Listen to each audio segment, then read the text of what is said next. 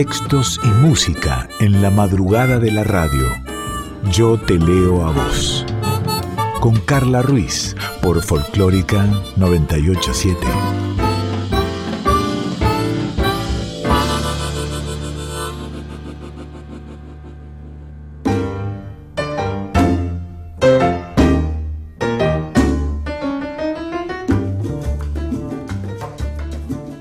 Hola, buenas noches, buena madrugada, ¿cómo va? ¿Cómo estás? Bienvenida, bienvenido a Yo Te Leo a Vos aquí en el aire de Nacional Folclórica FM 98.7. O si es otro día y estás por los podcasts que suben a la página de la radio www.radionacional.com.ar o si estás en otro momento y en otro día y lo volviste a escuchar o lo estás recomendando a este Yo te leo a vos y estás en los podcasts en forma de episodio, que son los programas a través de Spotify. Bienvenidas y bienvenidos a otra hora de música, de literatura, de palabras habladas, cantadas Gracias en la edición a Diego Rosato, gracias en la producción y musicalización a Daniela Paola Rodríguez. Soy Carla Ruiz y esta es tu voz.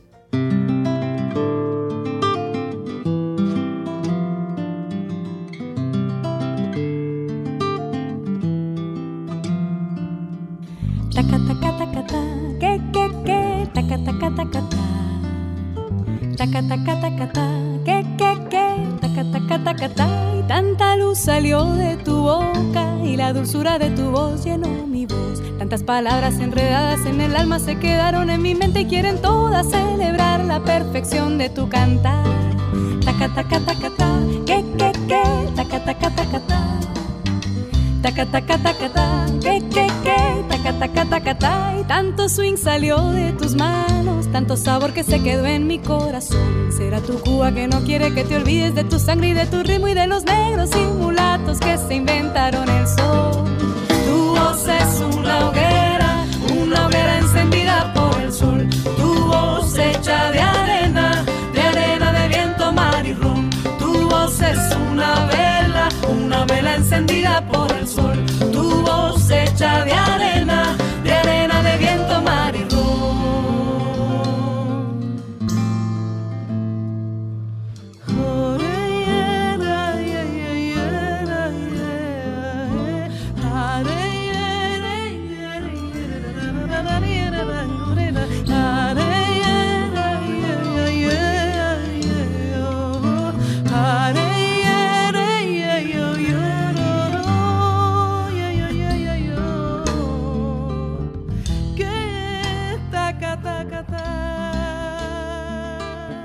Y en Yo Te Leo a Vos, por supuesto, como siempre, agradecer tus cálidos mensajes que llegan a través del mail.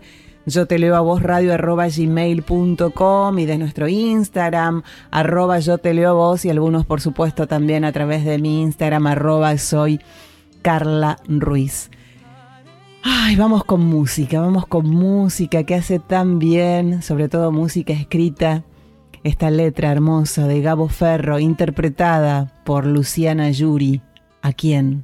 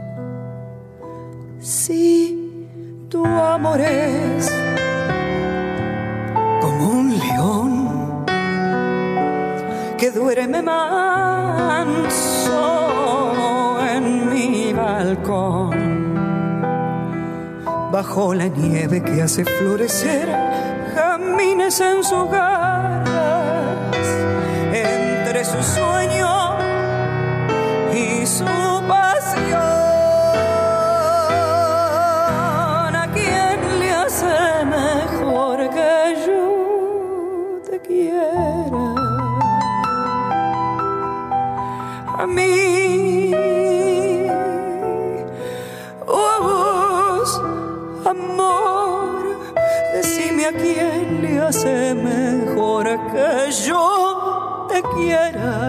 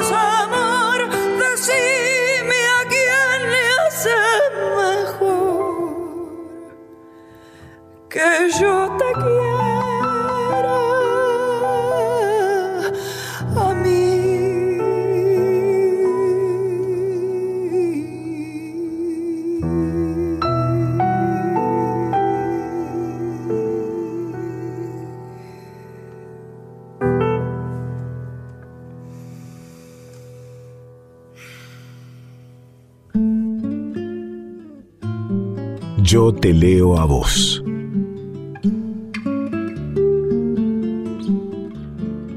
Hola Bien. Marianela Saavedra, ¿cómo va? ¿Cómo estás? ¿Cómo estás? Muy Esa es la bien. primera pregunta que te voy a hacer. Bien, este- eh, estoy en Buenos Aires ahora, vine unos días a visitar a mi compañero y cada vez que vengo es, es todo como muy acelerado, diferente a donde yo vivo, pero, pero por un, o sea, por un lado me hace bien, por otro lado a veces suelo terminar como un poco aturdida porque es todo mucho movimiento y mucho ruido y hablar con muchas personas, eh, pero me gusta. Este año salí a ponerle el cuerpo a, mi poesía y, están pasando muchas cosas al respecto, así que me hace sentir muy bien. Eso es muy lindo. Eh, ¿de dónde venís? ¿Es del Bolsón de Río Negro, de donde naciste? ¿Dónde naciste? No, yo nací en, yo nací en Gualeguay, Entre Ríos, en el Ah, mira. 78. Viví ahí hasta eh, los 24 años, 24, 25 años. Después me fui a vivir a Ushuaia, viví 11 años en Ushuaia, después fui a recorrer Sudamérica, después viví en Brasil y en el 2017 volví al país y me instalé primero en Lago Pueblo y luego en Paraje Entre Ríos, que es donde vivo hasta ahora, que está entre medio de Bolsón y Lago Pueblo. Está a 10 kilómetros de una población y a 12 de la otra, es el límite entre Chubut y Río Negro. Claro, por eso ese cambio tan grande, ¿no? Desde, desde Mm, lo visual y desde lo auditivo, mínimamente. Sí, en todos los, en todos los aspectos. Eh, por lo que me contaste, viajaste, viajaste, viajaste un montón. ¿Qué, qué te fue llevando por esos viajes geográficos y que han sido otro tipo de viajes seguramente en vos como, como, mujer, como escritora? Es que sí, creo que tiene mucho que ver con, con todo lo, con, con quién soy yo, el, sentirme tan nómade. Soy hija de un pescador y cazador que también se movía mucho. Eh, yo he estado con, con grupos de pescadores y cazadores en el Delta, en el Puerto Ruiz, en, en el Tigre, en un montón de lugares. eh, sobre todo heredé esta cuestión de, los hombres de la familia, eh, que eran, mi abuelo era peón de campo, em, bueno, todos como muy sin domicilio fijo, trabajadores golondrinas, y mujeres muy ama de casas, muy adentro, muy que no pudieron estudiar, que no pudieron acceder a un montón de cuestiones. Y eh, yo desde muy chica fui así como, bueno, la rebelde de la familia, la que no quería quedarse en la casa, la que no quería cocinar, no quería tejer, no quería hacer nada de lo que tengo 43 años, imagínate todo lo que una niña hace treinta y pico de años atrás en un pueblo del interior, en Entre Ríos, se suponía que tenía que hacer. Yo no quería ir a catequesis, no quería hacer crochet, no quería hacer un montón de cosas que se suponía que tenía que hacer. Y, desde muy chica me vino, creo que a los 16 años fue la primera vez que me escapé para irme a la ruta, hacer dedo, para ir a un recital. Y, no he parado, no, tengo 43 años y aún no me imagino no me imagino, hay un poema mío que dice, no, no, no tengo, no he construido una casa, no existe una casa en la que mi mano haya puesto un ladrillo, em, porque no me imagino quedándome quieta. Eh, ayer creo que escribí un poema que decía, si, me, preguntaran, si a los cinco años me hubieran preguntado qué quería ser, hubiera dicho, yo voy a ser un pájaro.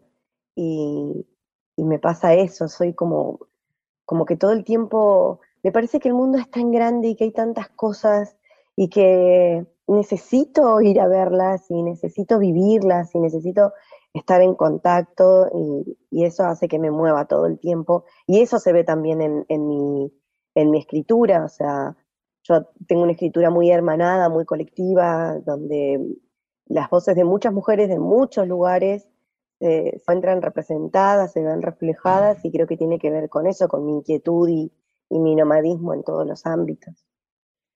Marianela, hablabas de, esa rebeldía, ¿no? Que, por suerte cada vez menos deja de ser una rebelde porque no quiere sentar a sentarse a tomar el té, a jugar a las muñecas y a, tejer al crochet. Y si tenemos ganas, sí.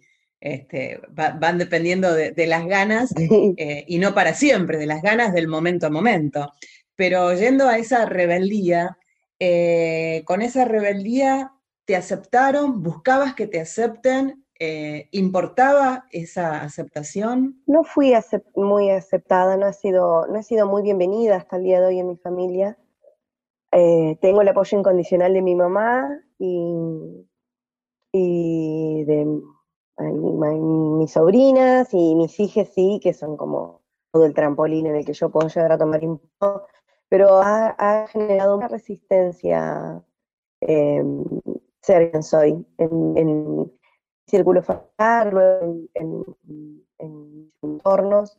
Eh, hoy en día, ¿no? Ya es como, quizás también yo tengo como, soy como muy explosiva, eh, por eso. En un principio me, interesaba mucho, me preocupaba mucho, me angustiaba no ser aceptada. después de a poco empecé a, a valorar mucho la lealtad de quienes sí estaban y le doy mucha importancia a ser leal a mí misma, a no fallarme, me parece que eso es lo más importante, a ser coherente es una de las cosas que a mí más me preocupa siempre y me ocupa, eh, tanto en, mis activismos políticos, en mi activismo, como, como en el arte que hago, me preocupa muchísimo la coherencia. Eh, y, me debo más a eso, me parece que a la, aceptación de mi entorno y a veces me parece que tardamos muchísimo tiempo en despegar buscando ser validades por, por, lo que la cultura a veces nos dice que tenemos que, bueno, ser validada por papá, por la abuela, por, por esta cuestión patriarcal, ¿no? Y, a veces eso no ocurre, ocurre de maneras diferentes, pero no, no significa que lo que hagamos no sea eh, pledero. Sos poeta, sí. ¿Sos militante feminista? Sí, soy militante feminista, coincido mucho con los postulados de los feminismos interseccionales eh, y soy activista gorde. ¿Cuándo? Y si sabes cuándo, y si sabes por qué, y si sabes cómo surge la escritura en vos como una forma de expresión, no cuando te enseñaron a escribir en el cole, ¿no? Sino como forma de expresión tuya. Eh, más o menos a la misma, a la misma a la misma vez que aprendí a leer y escribir, eh, empecé a desarrollar como una cuestión de entender que la escritura, que, algo en la escritura me iba a salvar. Lo he contado varias veces acerca de que era, vivía en una casa muy, muy, muy pobre, muy pobre. No, no tenía libros de cuento, no, bueno, muchas, mucha ausencia de muchas cuestiones. Y el primer libro de cuento lo, me lo escribí yo con con una creo que tenía ocho años, la señorita Mimosa en segundo y tercer grado, eh, guardó ese, ese librito y me lo regaló mucho tiempo después, y era la historia de un hada que se arrancaba las alas para dársela a un grillo que se estaba muriendo de amor a la orilla de un río, y para que el grillo pudiera seguir haciendo música. Y cuando lo volví a leer entendí el mensaje que me estaba dando a mí misma en ese escrito.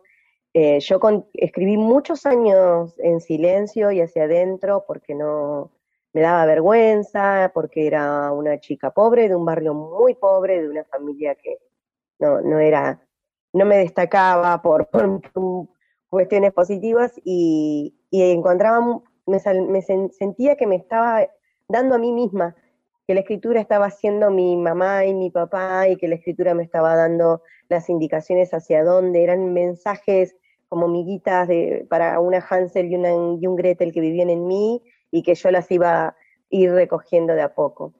Y, y ya grande, ya con el feminismo instalado en mi vida, ahí asumo que que sí, que mi escritura era poderosa y que yo era una escritora. Fue un camino larguísimo, muy largo, de casi la vida. Ya, te digo, la primera vez que escribí algo para mí fue a los ocho años y la primera vez que publiqué un libro tenía treinta y pico de años.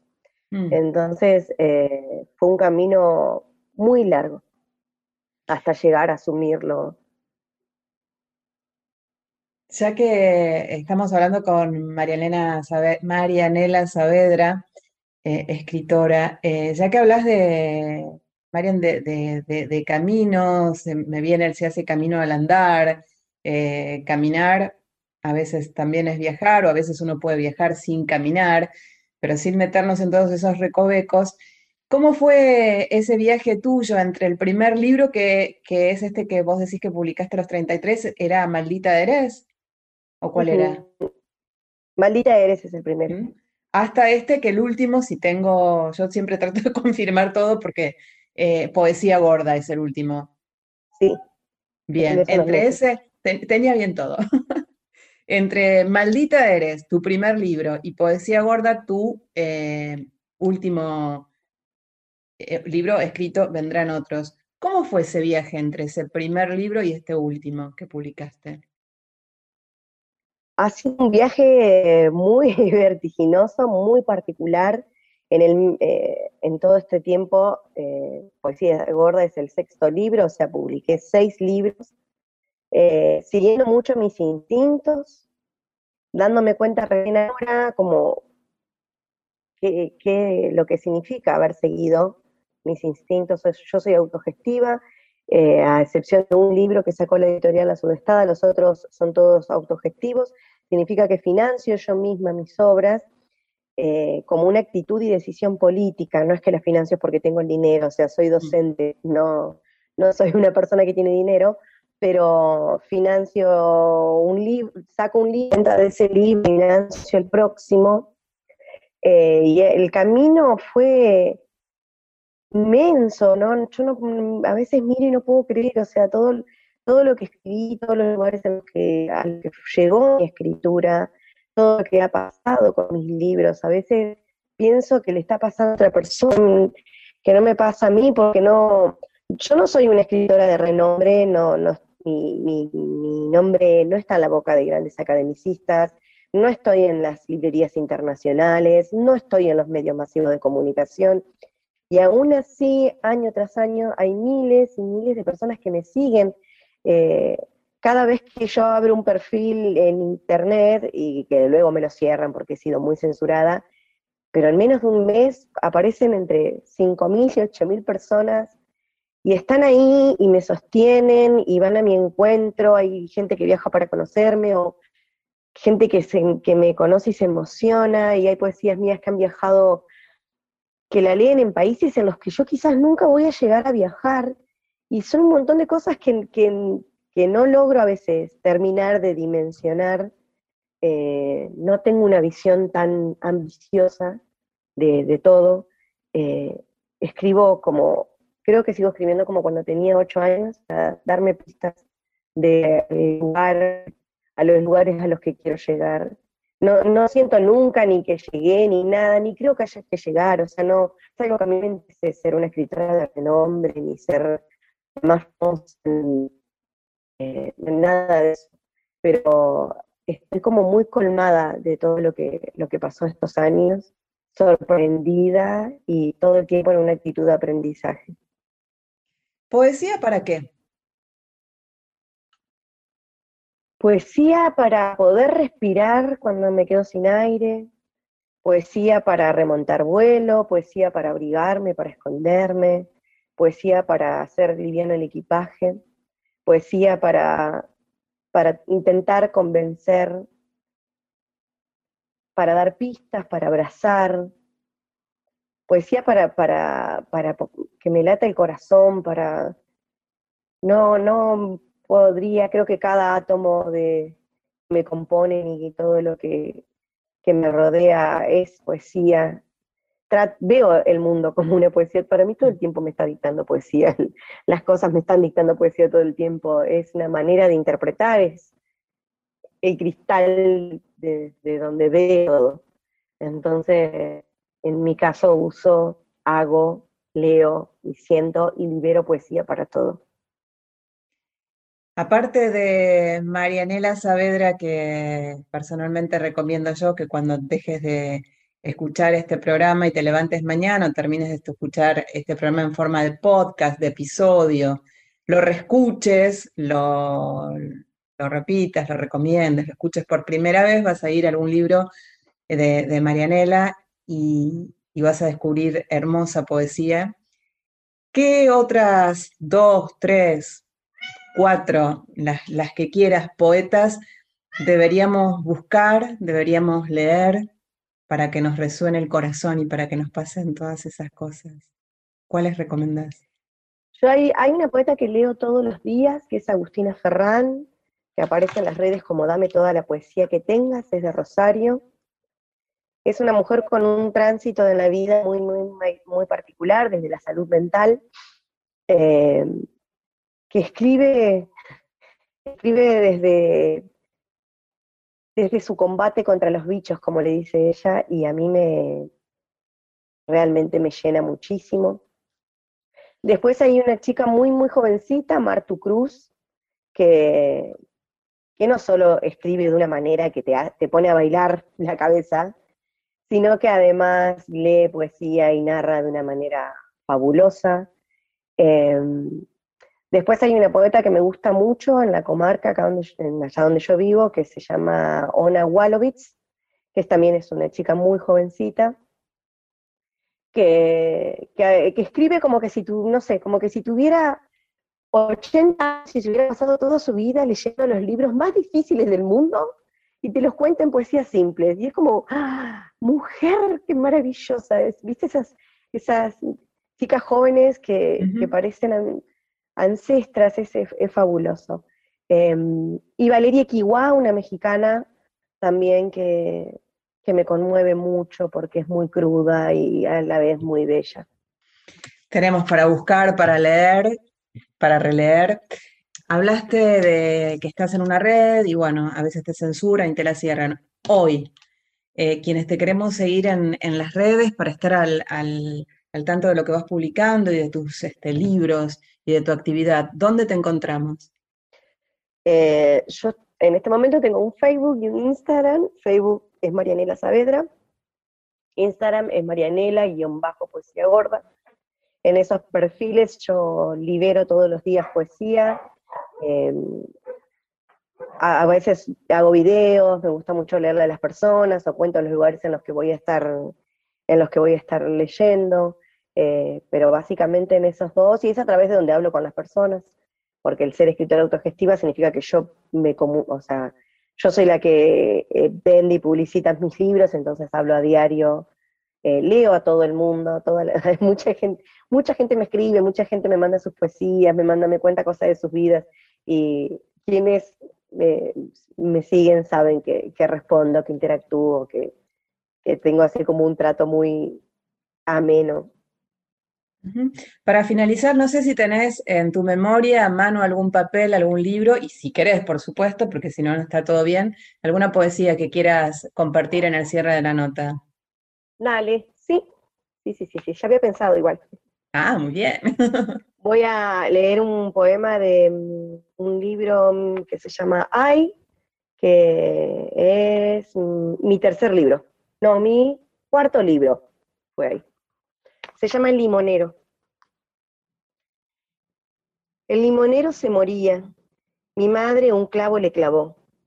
Me dijo que cuando el árbol da frutos mustios, que no son pa' jugo ni veneno, cuando el fruto es a la boca lo contrario al terciopelo, cuando las hojas se caen antes de antes del invierno, cuando las ramas muestran un claro desprecio a hacer sostén y desvelo, cuando el limonero cree que se está muriendo, hay que clavarle un clavo así, bien adentro, hasta la savia que se ha quedado dormida, clavado así, que sienta dolor y miedo, que crea que se lo traga la tierra, que crea que ya es tiempo, que ya tiempo no le queda, y grite en seco y chorree su jugo interior, y comience a producir olores y elixires y colorcitos pasteles, y gajos y hojas y frutos, que sean para el alivio y para el pecado, y para el descanso del que camina, y para el aliento del desahuciado, y para el premio del asoleado, porque son mujeres los limoneros, y por eso vuelven a nacer después de muertos, trazando de la tierra al cielo un vertical y horizontal deseo, que alguna siempre nos enseñe que de ese clavo enterrado en nuestro centro saldrá infinitamente el último aliento, el que nos dice que nosotras, aunque nos andemos muriendo, aunque nos estemos muriendo, volveremos a nacer como el limonero. Maravilloso, hermoso, hermoso, hermoso, hermoso, hermoso. Eh, hermoso como todo lo, que escribís, insisto, vayan, busquen, googleen en Instagram, Facebook, Marianela Saavedra. Gracias, muchas gracias por pasar por Yo Te Lo a Vos, la puerta abierta para todo y cuanto desees y necesites difundir, acá estamos. Muchísimas gracias. Muchas, muchas gracias a ustedes. Beso enorme, hasta la próxima.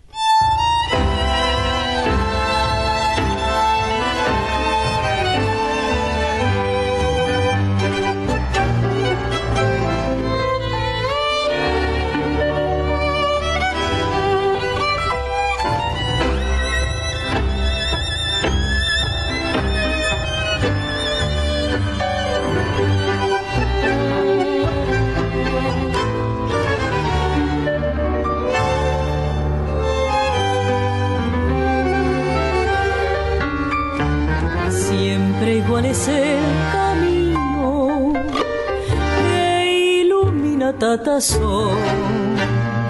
Si parece que el destino más lo alarga para mi dolor y ese verde suelo donde crece el cardo, lejos toca el cielo donde está mi amor. Y de vez en cuando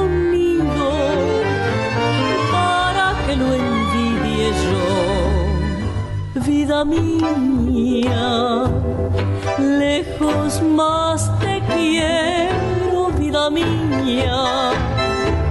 Piensa en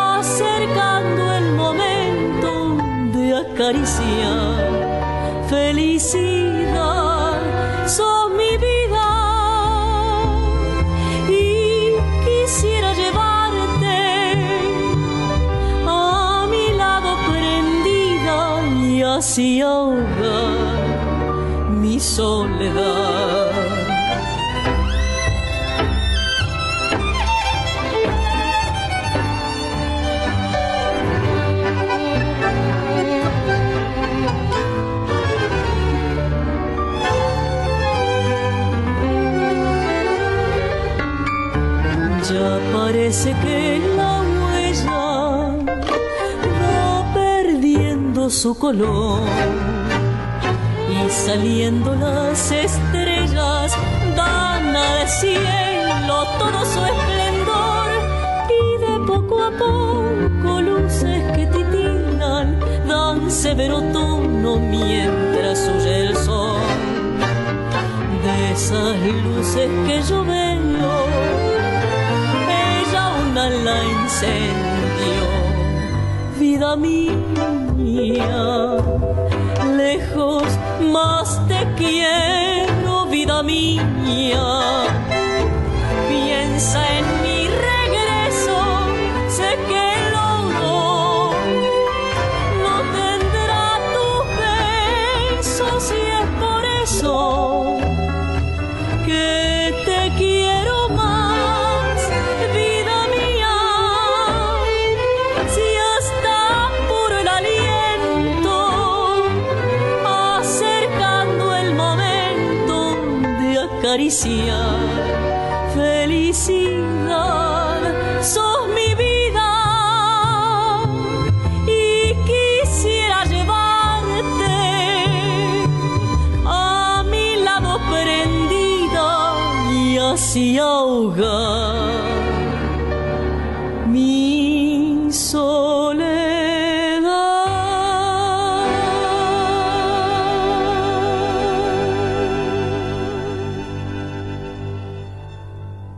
Y hacemos como un capicú, escuchamos voz cantada, voz hablada, voz poeseada y nuevamente esta voz cantada, la de Lidia Borda que hizo Vida Mía.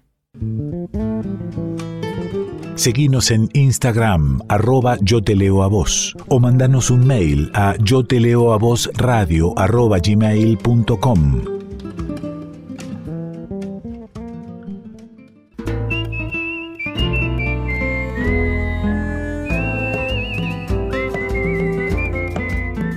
Yo te leo a vos, con Carla Ruiz, por Folclórica 987.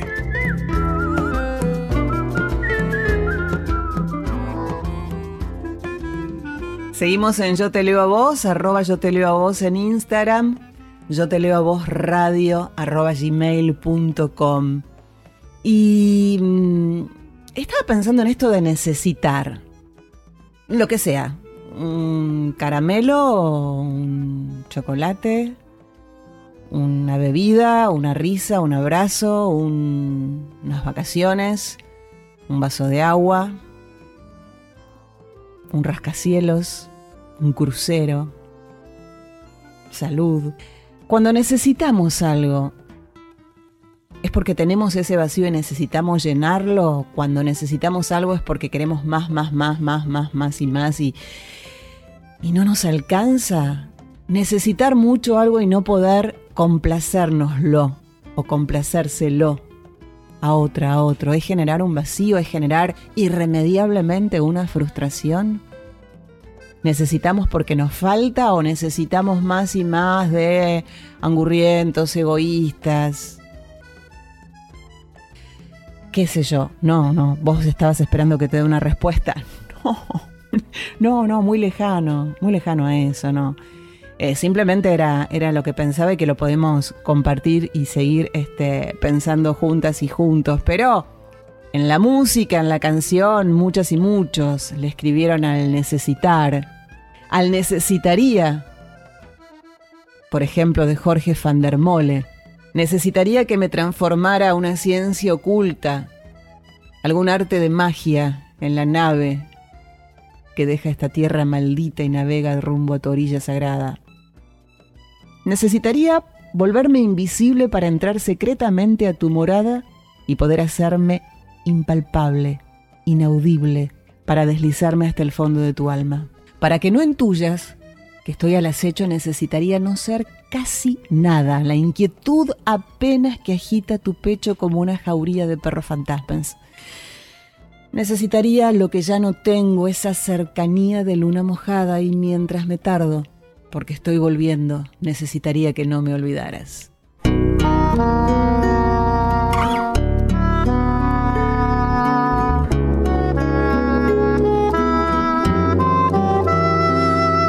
Necesitaría que me transformara una ciencia oculta, algún arte de magia en la nave que deja esta tierra maldita y navega rumbo a tu orilla sagrada. Necesitaría volverme invisible para entrar secretamente y poder hacerme impalpable, inaudible, para deslizarme hasta el fondo de tu alma, para que no intuyas que estoy al acecho, necesitaría no ser casi nada, apenas que agita tu pecho una jauría de perros fantasmas. Necesitaría un ángel por lo menos para verte desde las cornisas altas y un plumaje firme que aguante los truenos mientras la tormenta grita ventana. necesitaría un pozo de silencio donde sepultase mis palabras vanas y quizás un día ver qué forma tengo cuando me refleje limpio en tu mirada. Necesitaría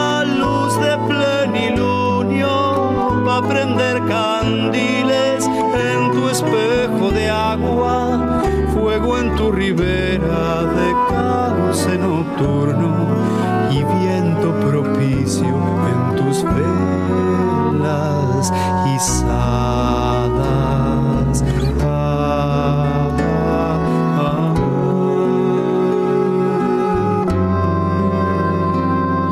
Tiempo del desierto necesitaría o del mar que insiste y rompe las amarras para despertarte de tu sueño de ave y pulsar tus cuerdas como las guitarras.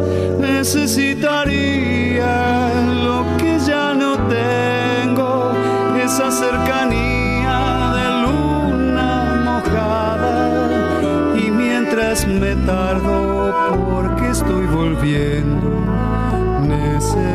necesitaría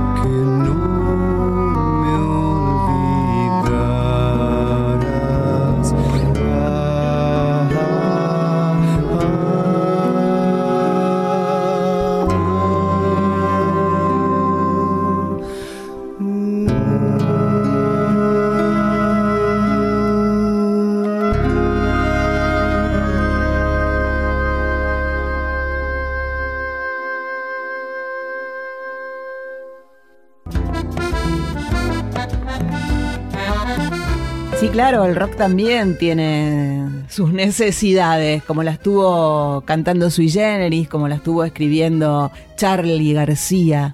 Necesito a alguien que me emparche un poco y que limpie mi cabeza. Que cocine guisos de madre, postres de abuela y torres de caramelo. Que ponga tachuelas en mis zapatos para que me acuerde que voy caminando. Y que cuelgue mi mente de una soga hasta que se seque de problemas. Y me lleve y que esté en mi cama viernes y domingo para estar en su alma todos los demás.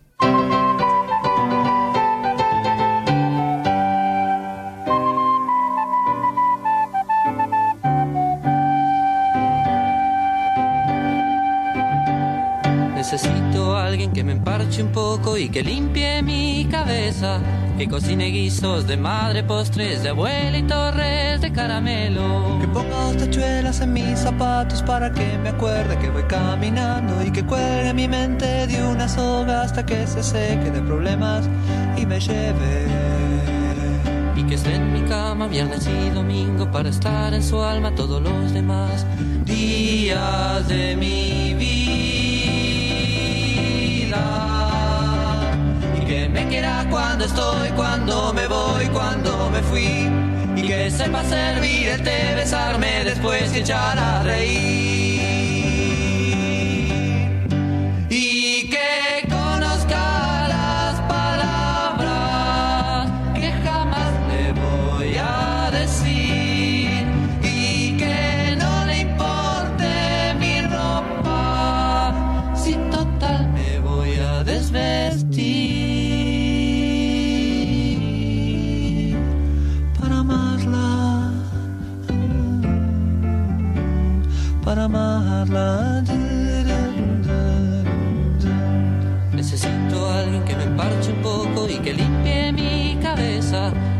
Guisos de madre, postres de abuela y torres de caramelo. Si conocen a alguien así, yo se los pido.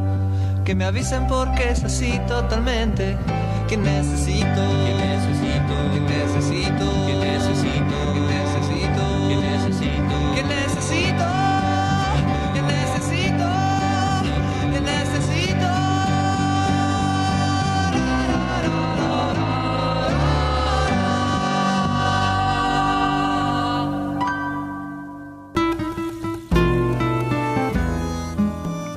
Esta sección ya se podría llamar Revolviendo mi biblioteca.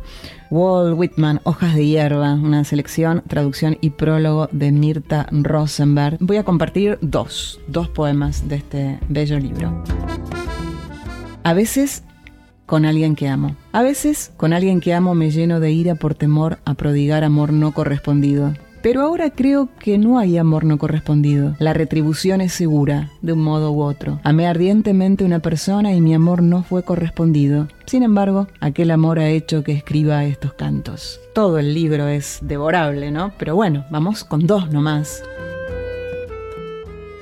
Solo en la playa de noche. Solo en la playa de noche, mientras la vieja madre la mece cantándole su ronca canción, Mientras veo el brillo de las luminosas estrellas, pienso en la clave de los universos y del futuro. Una vasta similitud todo lo aúna.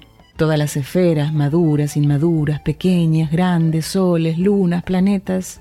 Todas las distancias especiales, aún las más enormes. Todas las distancias temporales, todas las formas inanimadas, todas las almas, todos los seres vivientes, aún los más diferentes o de mundos diferentes. Todos los procesos gaseosos, líquidos, vegetales, minerales, los peces, las bestias, todas las naciones, colores, barbarismos, civilizaciones, lenguajes, todas las identidades que han existido o que pueden existir en este globo o en cualquier otro. Todas las vidas y las muertes, las del pasado, las del presente y el futuro.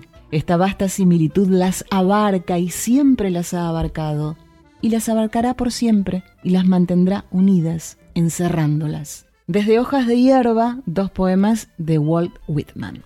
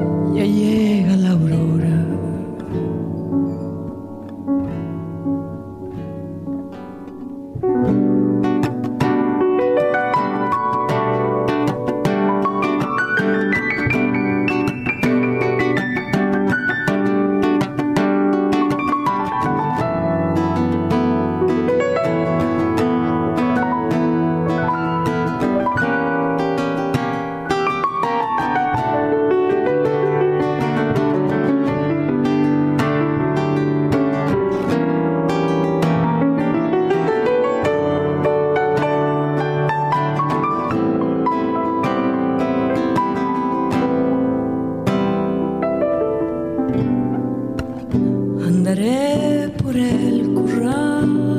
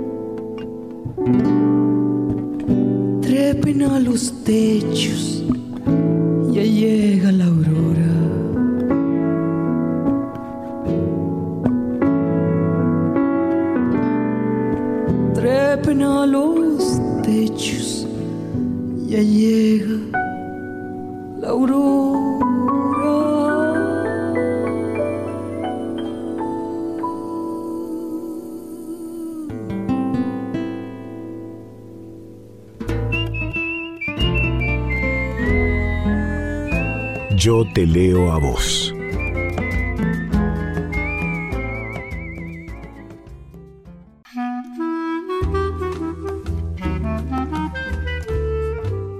Yo te leo a vos. Con Carla Ruiz. Por Folclórica 987.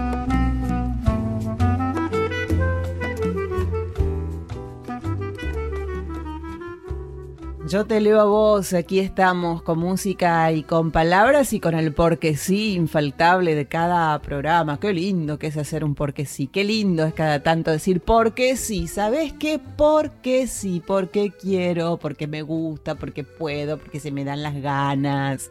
El primer porque sí de hoy es de Dani. Y ella nos dice que hay mucha poesía en las redes, solo hay que saber encontrarla. Y nos cuenta que Cecilia Solá es una poeta que la conmueve siempre. Y de casualidad, mientras miraba Facebook en búsqueda de nada, encontró este poema que le dedica a su amor que cumple años y ya no está. Es un poema de Cecilia Solá en el Porque sí de Dani. Si hubiéramos sabido, a nosotros nos enseñaron el amor como un juego donde siempre hay ganadores, como una competencia o una batalla y nos abocamos a ello alegremente. Nos enfrentamos con trincantes hábiles y osados, hicimos de las palabras floretes encapotados y de la piel un incendio apenas bajo control. A nosotros no nos enseñaron la ternura más que en los espacios de las infancias y eso con suerte. La ternura era frágil y por lo tanto vulnerable. Nadie quiere flancos vulnerables en un campo de batalla. Nadie quiere perder, aunque ganar signifique necesariamente hacer perder a quien decimos amar. Y nosotros éramos grandes estrategas. La risa la descubrimos juntos. Una noche nos encontramos riendo a carcajadas, los ojos desnudos y el cuerpo brillante. Y con la risa descubrimos que no había nada de vulnerable en la ternura, que no nos hacía débiles, sino libres, y que jugar a ganar a veces aburre un poco. Así que desarmamos el tablero, liberamos las piezas heredadas y construidas y abandonamos el juego que habíamos ganado y perdido tantas veces. Los floretes encapotados se oxidaron mientras hablábamos sin ironías. Las manos aprendieron otros movimientos y otras caricias y los pies dejaron de correr para ponerse a bailar. ¿Quién sabe qué más habríamos descubierto si hubiéramos tenido más tiempo? En el Porque sí de hoy, este poema de Cecilia Solá que eligió Dani, yo elegí una canción. Podría haber ido perfectamente la semana pasada, que fue el Día del Amigo, pero no, fiel a lo que me pasa a mí, lejos de las efemérides. Si cae alguna, es casualidad, te lo aseguro. No me gusta esto de las efemérides, de recordar porque hay que recordar. Pero el otro día, estando al aire con Soy Nacional, el programa que Sandra Mianovich conduce aquí en Nacional Folclórica y en AM 870 Radio Nacional, los sábados de 7 a 9 de la noche, era tiempo de que Sandra Corizo cante. Y, y Sandra Corizo se emocionó cantando y contando acerca de este tema y después lo escuché y a mí también me emocionó y lo quiero traer aquí. No las conocía, ¿eh? las Daidas. Omara, Elena y Moraima nos metemos bien en Cuba, bien en la nostalgia cubana con las Daidas y este tema Amigas. Primera presentación en el programa Juntos a las 9 de la canción Amigas con Moraima Secada Omara Portuondo y Elena Burke. Ellas son las Daidas. Buscalas, yo sé lo que te digo. Una vez que termine yo te lo a vos. lo que se dice, una pieza de colección.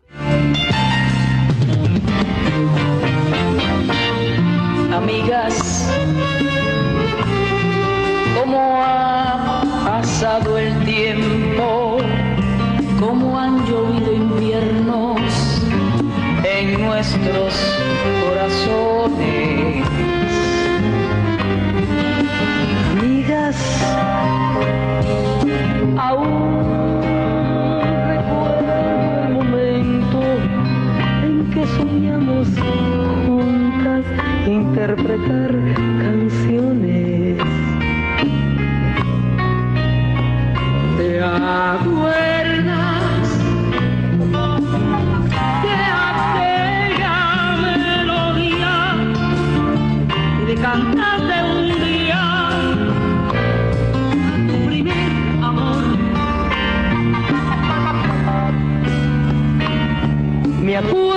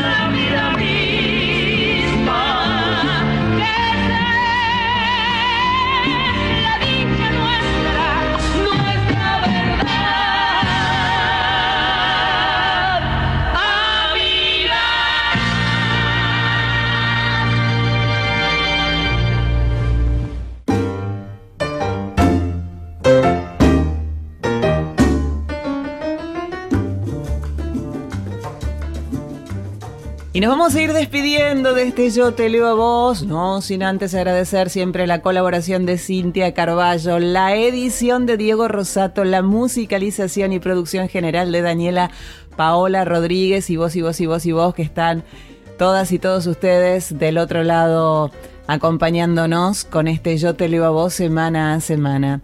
Soy Carla Ruiz, el miércoles próximo una y media de la madrugada, ahí entre martes y miércoles, si todo está bien, si todo va bien, habrá un nuevo Yo te leo a vos.